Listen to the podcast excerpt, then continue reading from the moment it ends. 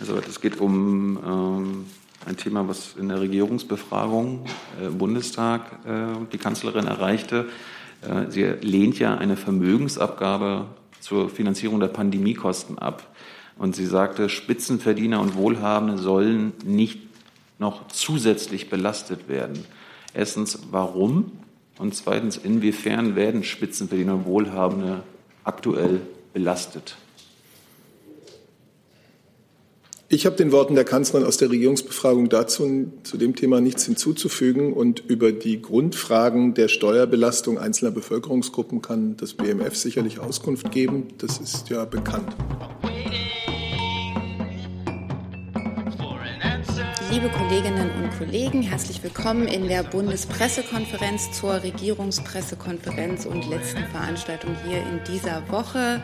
Kurz zwei, drei einleitende Sätze. Die Bundespressekonferenz ist eine regierungsunabhängige Organisation von Journalistinnen und Journalisten in der Bundeshauptstadt, die hier Veranstaltungen organisieren um zu ermöglichen, dass wir unseren Gästen Fragen stellen können, die auch in der Corona-Pandemie dankenswerterweise zu uns kommen. Und weil wir um das öffentliche Interesse wissen an Informationen, erlauben wir auch die Live-Übertragung dieser Veranstaltung, die bis dahin eher ein internes Format war.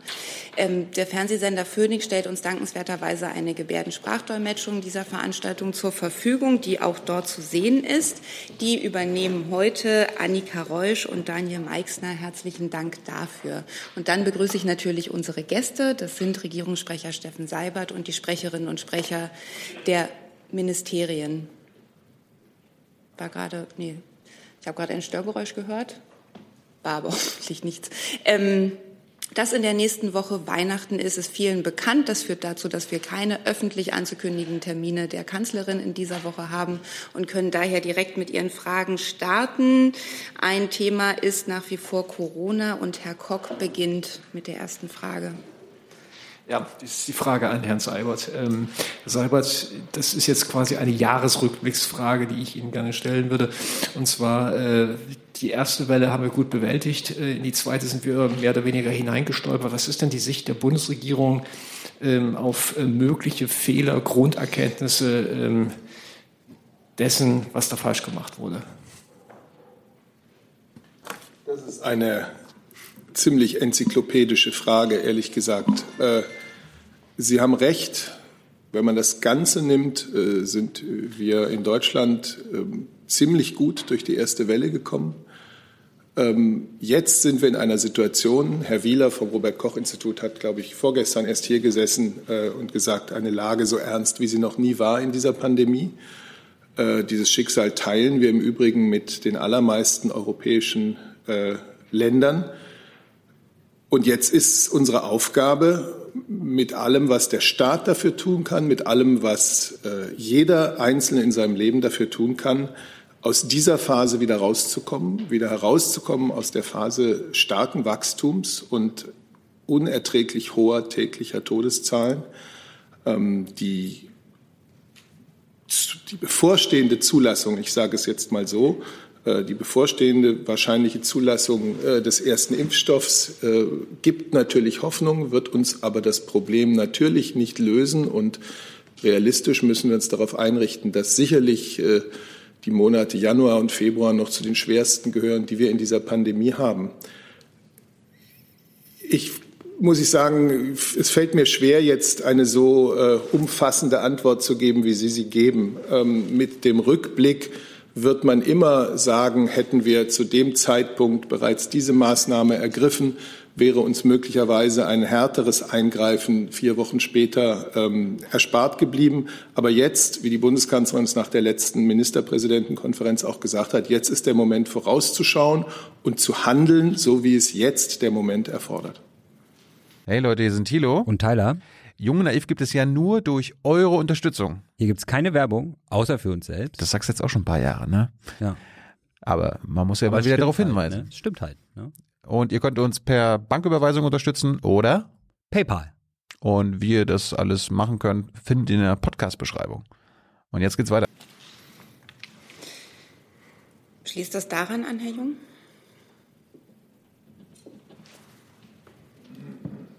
Jetzt. Also damit würde die Bundesregierung sagen, dass so gut wie die Gesellschaft äh, durch die erste Welle gekommen ist, ist so genauso schlecht geht es jetzt in der zweiten Welle? Ehrlich gesagt ergibt dieser Satz für mich jetzt keinen Sinn. Haben ja Wir haben jetzt eine Situation, die so schwierig ist, wie sie in dieser Pandemie in diesem Land noch nicht war. Das, deswegen werden sehr schwere und einschränkende Maßnahmen ergriffen, die in die alle Lebensbereiche hineinstrahlen, in das Wirtschaftsleben, in unser aller persönliches Leben, die auch Freiheitsrechte temporär beschränken. Ich habe gestern eine Umfrage in der ARD gesehen, dass die allermeisten Deutschen diese Maßnahmen befürworten, unterstützen, für richtig halten und dass es sogar einen kleinen Teil gibt, der findet, es müsste noch weiterreichend gehandelt werden.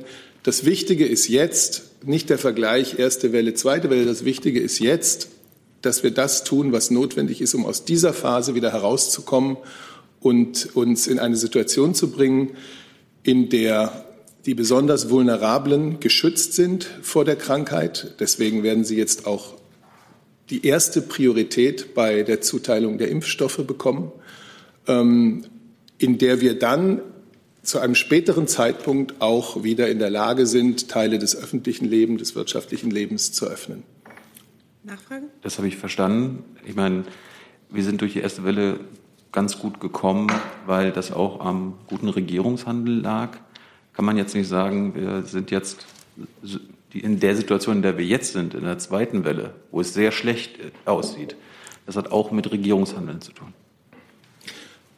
Das ist, Ihre Bewertung, die Ihnen, das ist Ihre Bewertung, die Ihnen als Journalist äh, freisteht. Wir haben, haben immer gesagt, vielleicht stellen Sie erst. Ja, ich glaube, er will die Frage noch mal anders stellen, oder? Dann stellen Sie die Frage noch mal anders. Danach fände ich es gut, wenn wir uns gegenseitig ausreden lassen. Wollen Sie, so, wollen Sie so tun, als ob Sie mit Ihrem Handeln nichts an der derzeitigen Situation zu tun haben? Ja, das wäre doch absurd. Und ich glaube auch nicht, dass Sie irgendeine meiner Äußerungen so interpretieren können. Dazu, Herr Lange? Dann wechseln wir zum Thema Impfdosen. Sie haben die erste Frage. Ja, und zwar an die Frage an den Regierungssprecher bitte. Und es geht um die Verteilung von Impfstoff an ärmere Länder. Äh, da gab es den G20-Prozess, glaube ich, zuletzt, also diese, ich nenne es mal Geberkonferenz. Ähm, Gibt es da eventuell schon einen neuen Stand, weil es fehlten ja zuletzt noch sechs Milliarden Euro. Und gibt es über den Austausch von Geld, über, über die Bereitstellung von Geld hinaus auch eine Bereitstellung von Daten? Also kann man, ist geplant, ärmeren Ländern womöglich Forschungsdaten zur Verfügung zu stellen, damit die ihren eigenen Impfstoff entwickeln können oder zumindest in die Forschung einsteigen können. Danke.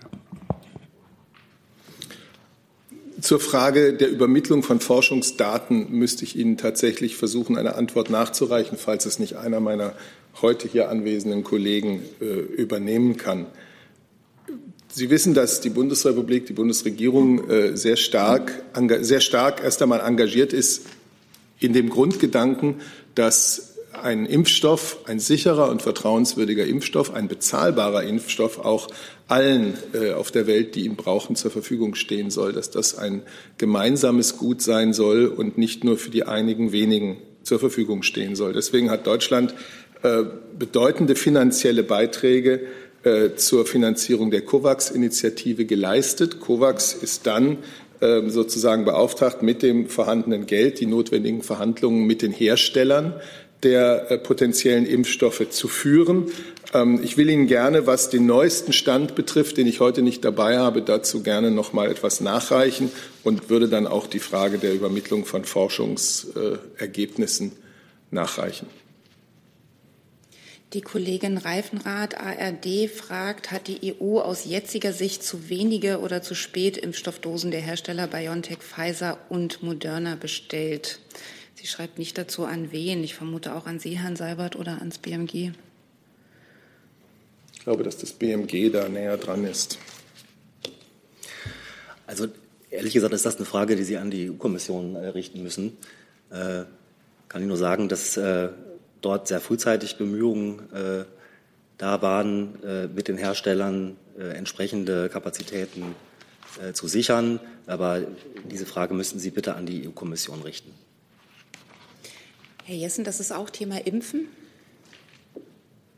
Äh, ja, ist es zur Frage, wie wird ärmeren Ländern geholfen? Ärzte ohne Grenzen weist darauf hin, dass 80 Prozent des Impfstoffs, der von BioNTech produziert wird, sozusagen gebunden ist zur Vergabe an reiche, wohlhabende Länder, 20 Prozent für die zahlenmäßig sehr viel stärkeren, ärmeren Länder. Ähm, gibt es eine Strategie, das ist ja keine, nicht das, was man eine gerechte Verteilung äh, nennen würde, gibt es eine Strategie, dieses Missverhältnis perspektivisch zu verändern? Also erstens äh, will ich gerne auch Ihnen, aber das betrifft ja dann auch Herrn Lange, ähm, noch einmal versuchen, den neuesten Stand zur Frage der äh, COVAX-Initiative nachzureichen. Ähm, zweitens finde ich es wichtig, dass man nicht nur einen Impfstoff im Auge hat. Es, gibt, es wird unterschiedliche Impfstoffe geben, die im Laufe der Zeit zugelassen werden und in die Verimpfung kommen. Es wird unterschiedliche Impfstoffe mit unterschiedlichen Eigenschaften geben, auch was den Transport und die Lagerung betrifft. Die werden nicht alle gleich geeignet sein für jedes Land und für jede Bevölkerungsgruppe. Und äh, das ist dabei auch zu bedenken. Insofern ist die Betrachtung eines einzelnen Impfstoffs jetzt kurz vor Weihnachten 2020 auch noch nicht aussagekräftig für das, was im Jahre 2021 global passieren wird. Aber ich will dazu gerne eine, Nach eine Antwort noch mal nachreichen. Frank Jordans, AP, fragt, das Gesundheitsministerium der Bund ist für die Verteilung des Impfstoffs zuständig. Ist es richtig, dass der teilweise von außerhalb Europas ankommen wird? Und dann fragt er zusätzlich das Innenministerium, wie viele Beamte der Bundespolizei werden bereitgestellt, um, die, um den Impfstoff vom Zentrallager in Quakenburg in die Länder zu eskortieren? Also der Minister hat ja heute nochmal aus, sich ausführlich äh, im Rahmen einer PK äh, auch zum, äh, zum Impfplan geäußert. Äh, Stand heute gehen wir davon aus, dass am 27.12. Äh, mit dem Impfen in den Bundesländern begonnen äh, werden kann. Der Zeitplan sieht dann wie folgt aus. Am 21. Dezember tagt der Zulassungsausschuss der EMA. Danach plant die EU-Kommission, die Zulassung dann zu erteilen. Anschließend erfolgt die Freigabe der Impfstoff Chargen durch das äh, Paul-Ehrlich-Institut. Äh, und erst dann wird der Impfstoff von BioNTech an die äh, 27 Anlieferungszentren der Länder ausliefern. Und danach liegt es dann äh, in der Hand der Länder, den Impfstoff an ihre regionalen Zentren zu verteilen äh, und mit der Impfung dann auch zu starten. Ich glaube, die Frage war, ich wiederhole es nochmal, ob der Impfstoff von außerhalb Europas dann kommt. So hat lautet die Frage. Das ist auch eine Frage, die Sie äh, an die EU-Kommission richten. Dort läuft sozusagen zentral der Beschaffungsprozess und der Verteilung an die 27 Mitgliedstaaten. Danke. Und das BMI?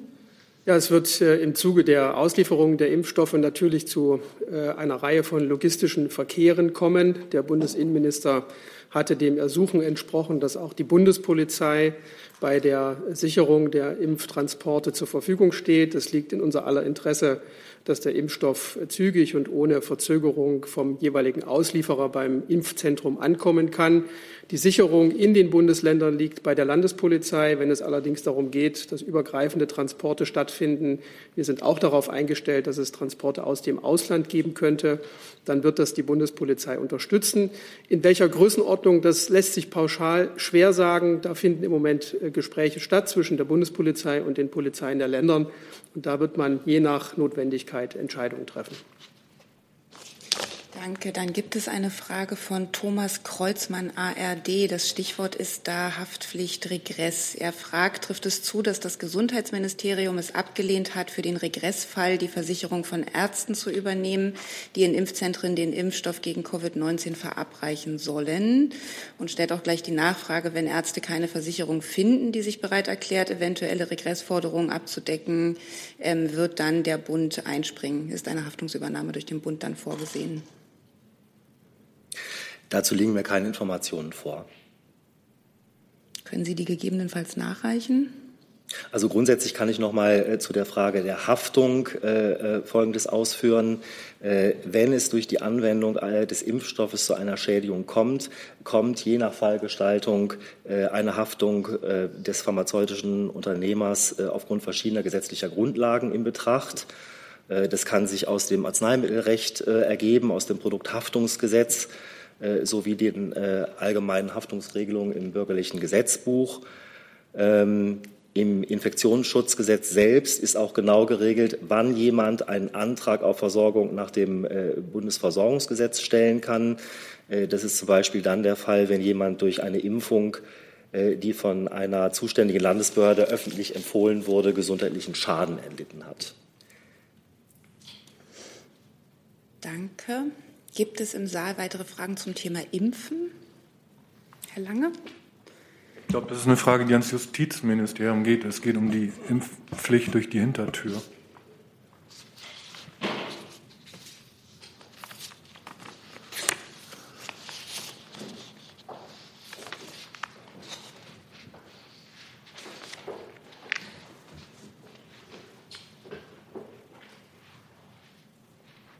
Das ist dann auch in der Tat schon die Frage. Also, dass es keine Impfpflicht geben wird, ist ja klar, aber es gibt ja die Debatte, ob es eine Impfpflicht durch die Hintertür geben könnte. Herr Spahn hat es heute auch noch mal angesprochen, wenn ich ihn richtig verstanden habe, dass also Private sagen, äh, du kommst hier nicht rein, wenn du nicht geimpft bist.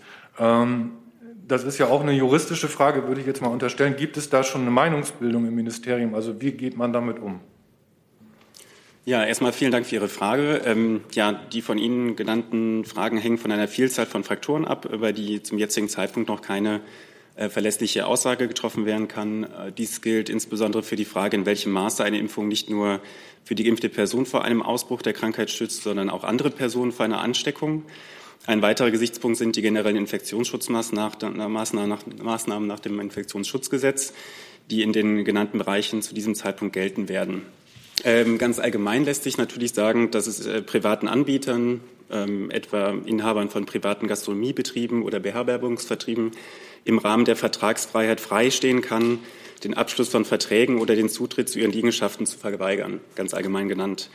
Und äh, mit Blick auf den Abschluss von Beförderungsverträgen ist ergänzend darauf hinzuweisen, dass in diesem Bereich teilweise gesetzliche Kontrahierungszwänge bestehen. Und insofern sind die hierfür vorgesehenen öffentlich-rechtlichen Vorgaben noch zu beachten das allgemein dazu.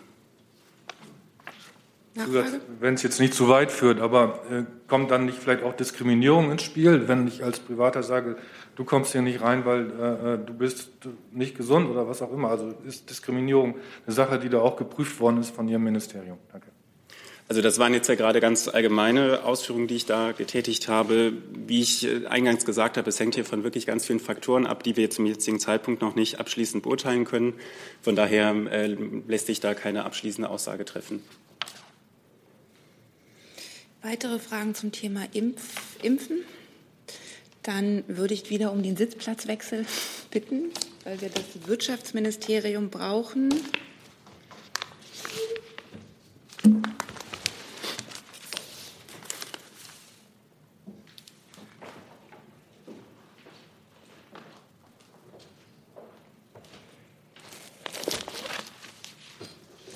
Für die Frage vom Kollegen Andreas Hönig von dpa, der sich erkundigen möchte nach dem aktuellen Stand bei den Dezemberhilfen, ab wann können sie beantragt werden?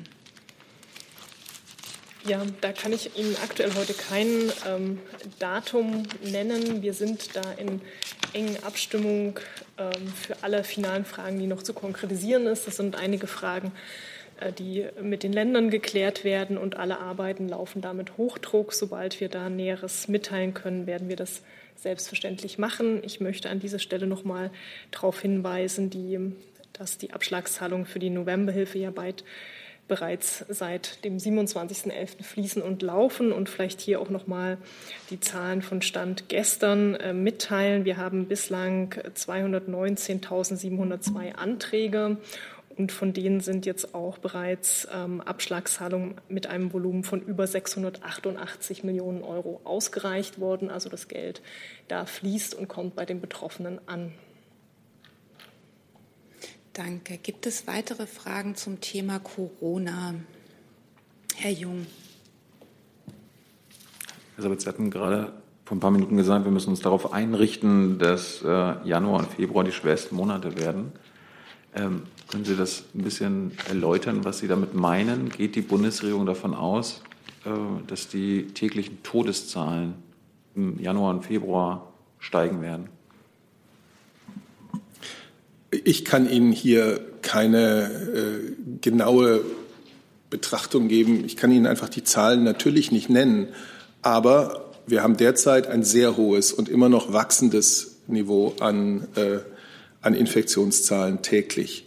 Wir haben ein sehr hohes Niveau, viel zu hoch an Todeszahlen.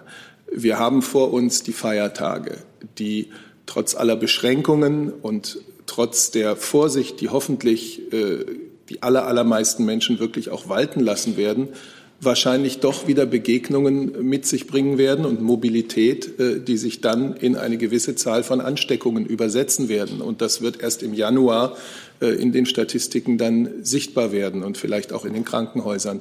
Äh, wir haben jetzt die, das, wir sehen jetzt dieses Licht am Ende des Tunnels, dass die die ersten Impfungen bedeuten. Wir wissen aber auch, und dazu hat sich ja der Minister heute sehr ausführlich geäußert, dass äh, in den ersten Monaten äh, das Impfen jedenfalls noch nicht eine große Zahl der Bevölkerung äh, erreichen wird. Also haben wir noch schwere Monate vor uns. Es ist auch, es ist Winter. Das heißt, die Aktivitäten finden im Inneren statt, wo eine größere Ansteckungsgefahr besteht, als wenn man draußen ist im Sommer. All das kommt zusammen und das ist eine, glaube ich, realistische Einschätzung. Und trotzdem haben wir auch genügend Gründe zur Hoffnung, dass 2021 uns Schritt für Schritt Verbesserungen bringen wird und Schritt für Schritt auch wieder Erleichterungen bringen wird. Ich habe Sie, hab Sie schon richtig verstanden, dass äh, Sie damit rechnen, dass Januar und Februar hm, schlimmer wird als jetzt der Dezember vom Infektionsgeschehen, von den Todeszahlen. Ich habe gesagt, dass es noch einmal sehr schwere Monate in der Pandemie werden. Da habe ich mich an den äh, Chef des RKI, der hier vorgestern sagte, wir sind in der schwierigsten Lage in der wir bisher in dieser Pandemie waren, angelehnt. Ja. Herr Jessen? Ja, äh, zu den Möglichkeiten, wenn man mit Schulen spricht, die ja sozusagen auch zu den besonders heiklen Bereichen äh, gehört, der, äh, gehören, dann ist dort die Hoffnung, dass man sagt, wenn wir etwas schaffen können, ehe bei uns auch geimpft werden kann, dann wäre es eine möglichst eng getaktete Feststellung von relativer Infektionsfreiheit, vor allem dann über Antigen-Schnelltests. Ähm, Schulenbildung sind Ländersache, aber gibt es äh, Anstrengungen des Bundes äh, zu sagen, wir müssen dafür sorgen, dass an Schulen vorrangig Lehrpersonal, aber vielleicht dann auch äh, Schüler zunehmend und enger getaktet für die Betroffenen kostenlos mit Antigen-Schnelltests getestet werden, um eine relative äh, Sicherheit, wenn man so will, zu erreichen. Ja, Herr Gessen, das haben wir mehrfach vorgetragen. Also es gibt äh, die neue Testverordnung und da gibt es die Möglichkeit, äh, dass, die, die, dass die Einrichtungen dann diese Antigen-Schnelltests äh, auch einsetzen. Äh, es gibt äh, einen Beschluss der, der Ministerpräsidenten mit der, mit der Kanzlerin, dass dann auch die Möglichkeit ist, sozusagen ähm, dann auch die Quarantänezeit zu verkürzen. Das steht alles in der Testverordnung schon, schon drin und die ist auch schon in Kraft. Und die Länder, das habe ich, glaube ich, sogar selber auch hier noch mal vorgetragen, sind dann jetzt aufgefordert, das auch umzusetzen. Gehört Nachfrage ähm, dazu auch, dass gegebenenfalls nichtmedizinisches Personal, also Lehrer selbst zum Beispiel, angelernt werden, um untereinander diese Antigen-Schnelltests äh, durchzuführen, weil irgendwann sind die medizinischen personellen Kapazitäten erschöpft. Also äh, diese Schnelltests sind ja, sind ja Medizinprodukte und Sie wissen, äh, da gibt es die Vorgabe, dass es geschultes Personal äh, sein muss. Äh, aber natürlich können äh, die Lehrer ähm, dann sich entsprechend schulen lassen und dann sozusagen in der Handhabung dieser Tests dann auch äh, qualifiziert genug sein, die selber dort durchzuführen. Gibt es weitere Fragen zum Thema Corona? Dann nehme ich einen neuen Aspekt auf vom Kollegen Collett von Bloomberg der Fragen stellt zu Wirecard und China. Wie sehr da der inhaltliche Zusammenhang ist, weiß ich nicht. Die Fragen gehen ans Auswärtige Amt, ans Finanzministerium und ans Wirtschaftsministerium. Daher wäre vielleicht meine Bitte, Herr Alter, kann das Innenministerium mit dem Finanzministerium wechseln?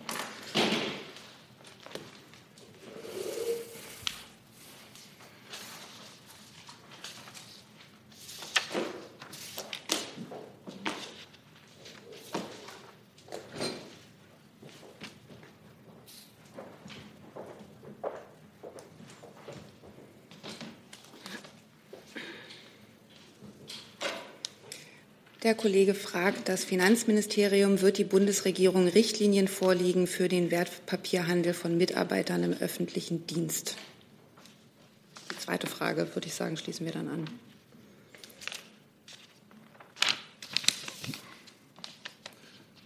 Vielen Dank. Ähm, dazu haben wir uns ja hier auch schon verschiedentlich äh, geäußert. Ich kann Ihnen grundsätzlich sagen, dass Insiderhandel war und verboten ist und auch straf- und Bußgeldrecht, äh, bußgeldrechtlich bewährt ist.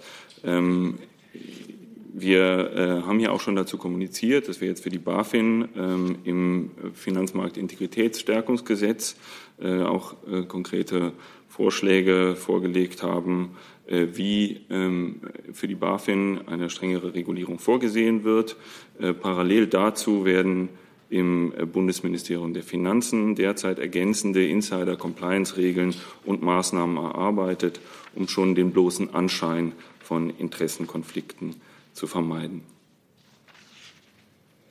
Danke. Die zweite Frage des Kollegen, die sich ans Auswärtige Amt und ans Wirtschaftsministerium richtet, lautet, aus China heißt es, dass es Fortschritte gab in den Verhandlungen zum EU-China-Investitionsabkommen ähm, und dass die Bundeskanzlerin diesen Durchbruch unterstützt. Können Sie das bestätigen?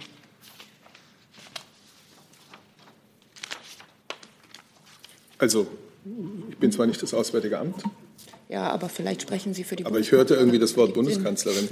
Also, wir werden wahrscheinlich eh das Gleiche zu sagen haben. Äh, die Beziehungen der EU zu China sind von strategischer Bedeutung. Die Beziehungen der EU zu China sind deswegen auch ein Schwerpunkt der deutschen Ratspräsidentschaft äh, gewesen. Das hat die Bundeskanzlerin immer wieder betont. Und ein zentraler Politikbereich ist dieses EU-China-Investitionsabkommen. Die Verhandlungen laufen seit mehr als sechs Jahren. Zuletzt haben die EU und China das politische Engagement für diese Verhandlungen erhöht.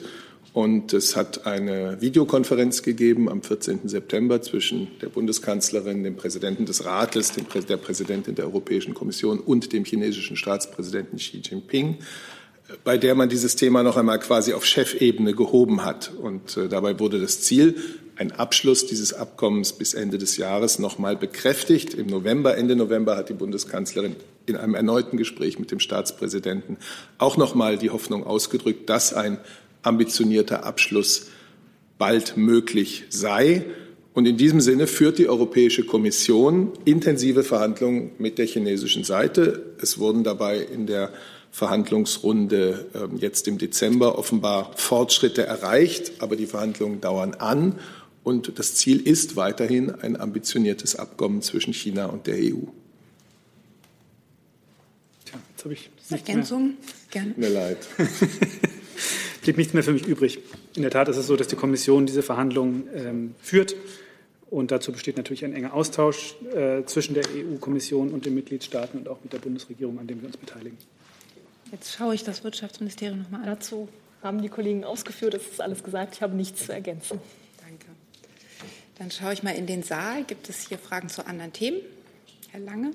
Ja, noch eine Frage ans Gesundheitsministerium. Ähm, Herr Ewald, können Sie sagen, wie der Stand der Reform der Pflegeversicherung ist. Ähm, der Minister ist bis jetzt immer davon ausgegangen, dass es bis Ende der Legislaturperiode noch was wird. Wird es noch was? Und wie gesagt, wie ist der aktuelle Stand? Wann könnten wir dann mit Vorschlägen rechnen? Danke.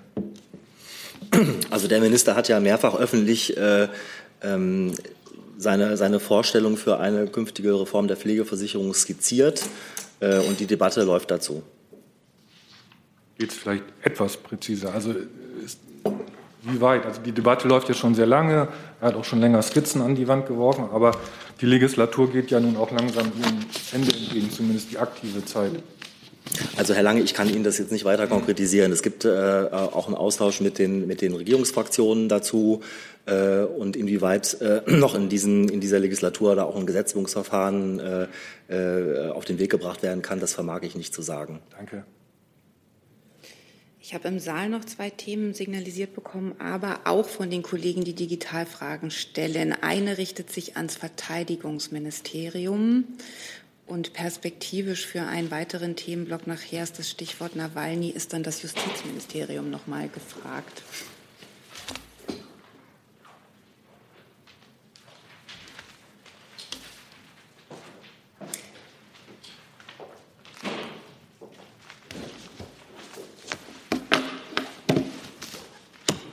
Das Verteidigungsministerium fragt der Kollege Thomas Nehls bei der Vorlage des Rüstungsexportberichts gestern an diesem Ort. Damit muss er den Rüstungsexportbericht der Kirchen meinen, sage ich dazu, dass deutsche Technologietransfers für Gefechtsköpfe an die Türkei gegangen sind und dass Aserbaidschan diese Gefechtsköpfe durch Kampfdrohnen im Bergkarabach eingesetzt hat. Können Sie das bestätigen und was hätte das mit bewaffneten Drohnen als Soldatenschutz zu tun? Zu dem Rüstungskontrollbericht kann ich an dieser Stelle nichts sagen. Ähm, da bitte ich ähm, das zuständige Ministerium zu befragen. Können Sie ergänzen, Frau Baron? Sie müssten die Frage noch mal wiederholen. die Frage ist, ja, sie war speziell, das gebe ich zu, ich wiederhole die gerne. Ähm, also er bezieht sich auf den gestern vorgestellten Bericht, nachdem deutsche Technologietransfers für Gefechtsköpfe an die Türkei gegangen sind und dass Aserbaidschan diese dann im Bergkarabach-Konflikt eingesetzt hat. Da lautet die Frage, können Sie das bestätigen? Dazu liegen mir keine Informationen vor. Ich müsste prüfen, ob wir dazu was nachreichen können, schiebe aber gleich hinterher, dass wir zu Einzelfällen in der Regel ja keine Stellung nehmen können. Deshalb muss ich das noch mal genau prüfen. Danke. Dann erreicht den Kollegen eine Nachlieferung. Und da Sie sich dankenswerterweise schon umgesetzt haben, nehme ich dann jetzt auch gleich die Frage ans Justizministerium. Neuer Komplex Nawalny ähm, der Kollege Esipov von der Deutschen Welle fragt, der russische Oppositionelle Nawalny wurde gestern von deutschen Staatsanwälten vernommen. Können Sie sagen, in welchem rechtlichen Rahmen das passierte? Wie viele Rechtshilfeersuchen gab es aus Russland? Und ähm, ob sie von der Bundesregierung bewilligt wurden oder nicht? Ja, vielen Dank. Ähm, ich möchte das Thema noch ein wenig einfassen. Also gestern ähm, im Rahmen des Rechtshilfeverfahrens im, ist Herr Nawalny gestern von der Staatsanwaltschaft Berlin als Opferzeuge vernommen worden. Äh, wir möchten darauf hinweisen, dass bei der Vernehmung durch die Staatsanwaltschaft Berlin keine russischen Ermittler zugegen waren. Herr Nawalny wurde in Russland vergiftet und er hat äh, der Anwesenheit russischer Ermittler bei seiner Vernehmung ausdrücklich widersprochen. Äh, dieses Vorgehen entspricht dem Europäischen Rechtshilfeübereinkommen. Die gestrige Vernehmung bedeutet keine Bewilligung eines oder mehrerer der, Suche, der Ersuchen. Äh, darüber bleibt zu, zu entscheiden. Und wir haben uns zu den Voraussetzungen nach dem Europäischen Rechtshilfeübereinkommen und dem deutschen Recht immer wieder auch hier in der Regierungspressekonferenz geäußert. Daraufhin möchte ich verweisen. Ähm, Im Übrigen bleibt es dabei, dieses Verbrechen muss in Russland aufgeklärt werden. Dies erfordert Ermittlungen, die der Schwere dieses Verbrechens angemessen sind. Alle dafür erforderlichen Informationen wie Blut- und Gewebeproben und Kleidungsstücke liegen in Russland vor. Herr Jung dazu? Ja, an Herrn Seibert, jedenfalls ans AA. Der, der, russische Präsident hat ja gestern in der Jahrespressekonferenz sich auch zu dem Fall geäußert. Er meinte, wenn jemand Nawalny hätte vergiften wollen, dann wäre diese Arbeit zu Ende gebracht worden. Äh, Nawalny sei aus seiner Sicht nicht wichtig genug, um Ziel zu sein. Und Zitat, wer ist er schon? Wenn das jemand gewollt hätte, dann hätte er das auch zu Ende geführt. Wie bewertet die Bundesregierung die Aussagen des russischen Präsidenten, von dem Sie ja Aufklärung fordern? Das sind Aussagen, die für sich stehen, die ich hier nicht kommentiere. Herr Burger? Das tue ich genauso wenig. Weitere Fragen zu diesem Thema sehe ich nicht. Herr Jung, das war auch Ihr angemeldetes neues Thema? Nein. Dann haben Sie das Wort für ein neues Thema. Also es geht um ähm, ein Thema, was in der Regierungsbefragung äh, im Bundestag äh, die Kanzlerin erreichte. Äh, sie lehnt ja eine Vermögensabgabe zur Finanzierung der Pandemiekosten ab. Und sie sagte, Spitzenverdiener und Wohlhabende sollen nicht noch zusätzlich belastet werden. Erstens, warum? Und zweitens, inwiefern werden Spitzenverdiener und Wohlhabende aktuell belastet? Ich habe den Worten der Kanzlerin aus der Regierungsbefragung dazu zu dem Thema nichts hinzuzufügen. Und über die Grundfragen der Steuerbelastung einzelner Bevölkerungsgruppen kann das BMF sicherlich Auskunft geben. Das ist ja bekannt. Dazu wollte ich auch das BMF fragen. Er bewertet dann stopp, dann müssen wir erstmal einen Wechsel bitte wieder vornehmen, Herr Jung.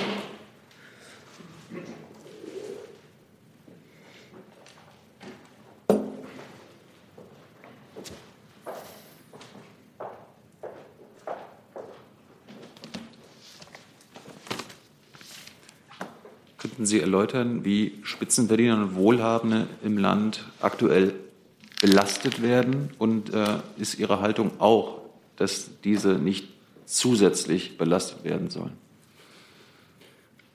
Also ich kann dazu nur sagen, dass äh, die Position des Ministers bekannt ist. Ähm, Welche? Der, der, Minister hat sich zuletzt im Tagesspiegel-Interview äh, dazu geäußert und hat gesagt, ich glaube, dass wir für Gerechtigkeit etwas äh, in unserem Steuersystem tun müssen, wenn wir sagen, diejenigen, die sehr viel verdienen, sollen einen etwas höheren Beitrag zur Finanzierung des Gemeinwesens leisten, hat das etwas damit zu tun, dass wir Steuern für die mittleren und niedrigen Einkommen senken wollen.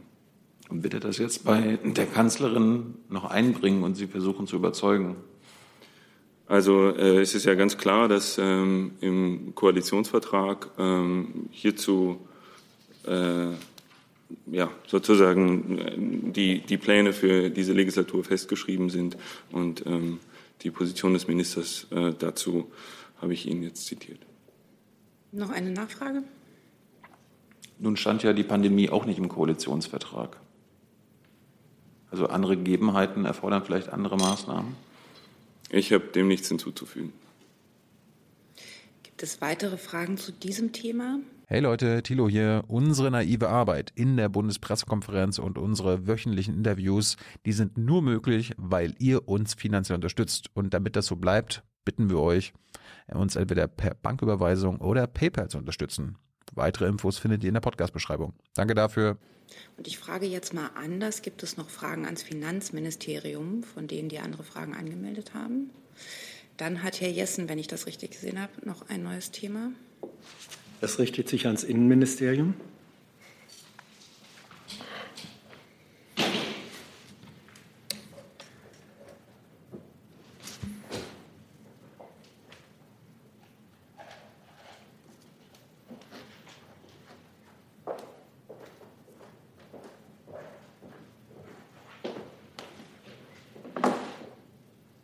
geht um die Vorgänge und ähm, Rechtsverfahren im Zusammenhang mit der BAMF-Außenstelle Bremen. Ähm, da war ja Anklage erhoben worden ursprünglich, weil es angeblich durch die frühere Leitung massive Verstöße gegen Asylrecht äh, gegeben haben soll. Ähm, jetzt hat äh, das Gericht, die, die, zuständige Kammer gestern, ähm, die Klage der Staatsanwaltschaft ähm, im Grunde zu weitesten Teilen nicht zugelassen. Die Staatsanwaltschaft fand diese Entscheidung nachvollziehbar. Das heißt, äh, die Vorwürfe sind zum größten Teil nicht mehr existent. Im Zusammenhang mit dem Erheben der Vorwürfe war die frühere Amtsleiterin suspendiert worden, auch wegen der Schwere der Vorwürfe. Hält diese Suspendierung noch äh, an, Herr Alter? Und im Hinblick auf die sozusagen reduzierte Dimension der Vorwürfe, äh, wird sie rehabilitiert, wird sie wieder eingesetzt? Können Sie dazu etwas sagen? Ja, äh, wir erinnern uns zurück und äh, wissen ja aus diesem Vorgang, dass äh, zu Beginn der Aufklärung massive Vorwürfe im Raum standen, ähm, die geeignet waren, das Vertrauen in die ähm, äh, rechtmäßige Arbeit der Behörden des Bundesamtes für Migration und Flüchtlinge stark und nachhaltig zu beeinträchtigen. Deswegen hat äh, die Hausleitung des Bundesinnenministeriums entschieden, dass äh, diese Vorgänge äh, zunächst einmal restlos aufgeklärt werden müssen. Da nehmen wir zunehmend die Ergebnisse wahr, die aus dieser Aufklärung resultieren. Und es wurde in diesem Zusammenhang auch entschieden, das Bundesamt personell und inhaltlich vollständig neu aufzustellen oder zumindest in den Teilen, wo es notwendig erschien, neu aufzustellen. Äh, diese Entscheidungen sind auch aus heutiger Sicht richtig gewesen. Ähm, es äh, waren massivste äh, Vorwürfe, die behoben werden mussten. Und wir haben auch intern im Bundesamt über diesen Fall hinaus ja viele Prozesse erneuert. Und insofern gibt es an den Entscheidungen auch aus heutiger Sicht keinen Zweifel. Und es war natürlich auch richtig, unabhängig davon, was sozusagen das Ergebnis der Aufklärung jetzt ist, diese Aufklärung in die Wege zu leiten. Nachfrage. Ähm, die Aufklärung in die Wege zu leiten, äh, wie Sie geschildert haben, ist natürlich notwendig gewesen. Wenn sich jetzt aber, und das ist der aktuelle Stand, herausstellt, dass die Substanz äh, der Vorwürfe, ähm, die dann diese Folgen hatten, inklusive Suspendierung, nicht haltbar ist, und das ist die Position des Gerichts, kann man dann an Maßnahmen, die sozusagen unter anderen Annahmen getroffen worden sind, einfach festhalten.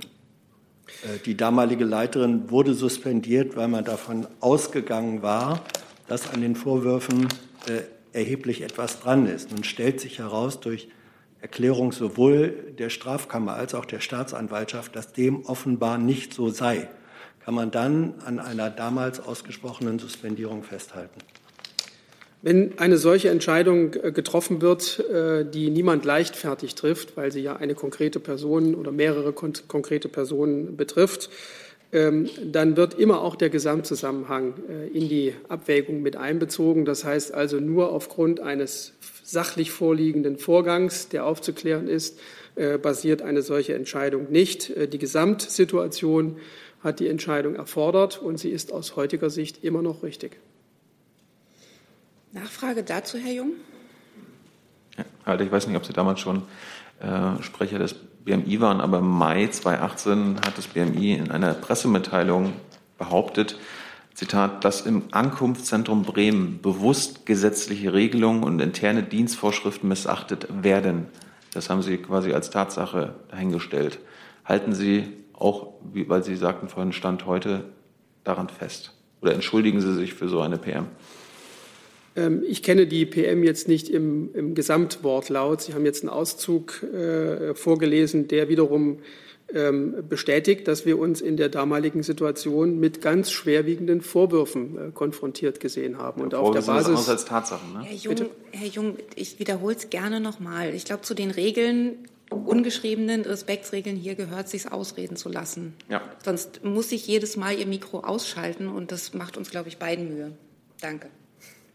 Also diese Vorwürfe, die damals im Raum standen, sind offenbar auch äh, sozusagen in dieser Pressemitteilung aufgegriffen worden. Und unter diesem Eindruck ähm, äh, hat die Hausleitung des BMI verschiedene Dinge in die Wege geleitet, die zu einer inhaltlichen und personellen Neuaufstellung in einigen Bereichen des BAMF geführt haben. Das ist aus heutiger Sicht nach wie vor richtig.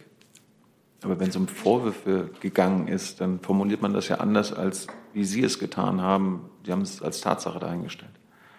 Ich äh, prüfe gern nochmal die Pressemitteilung. Wenn man diese Frage seriös beantworten will, muss man sie insgesamt lesen und äh, reicht gegebenenfalls nach. Weitere Fragen dazu sehe ich nicht. Fragen zu anderen Themen habe ich online nicht.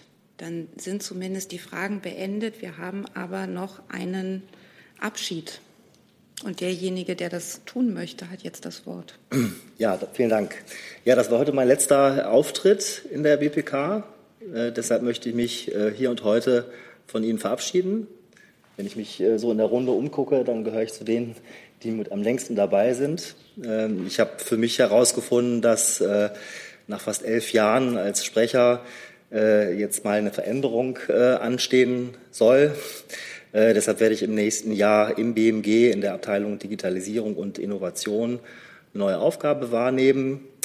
Äh, danke fürs Zuhören. Bleiben Sie neugierig, bleiben Sie kritisch und vor allem bleiben Sie gesund. Danke für die Wünsche, die ich von der Stelle sehr gerne zurückgebe. Danke für die Zusammenarbeit. Und jetzt bleibt mir nur noch allen zusammen uns einen schönen vierten Advent zu wünschen. Tschüss. question.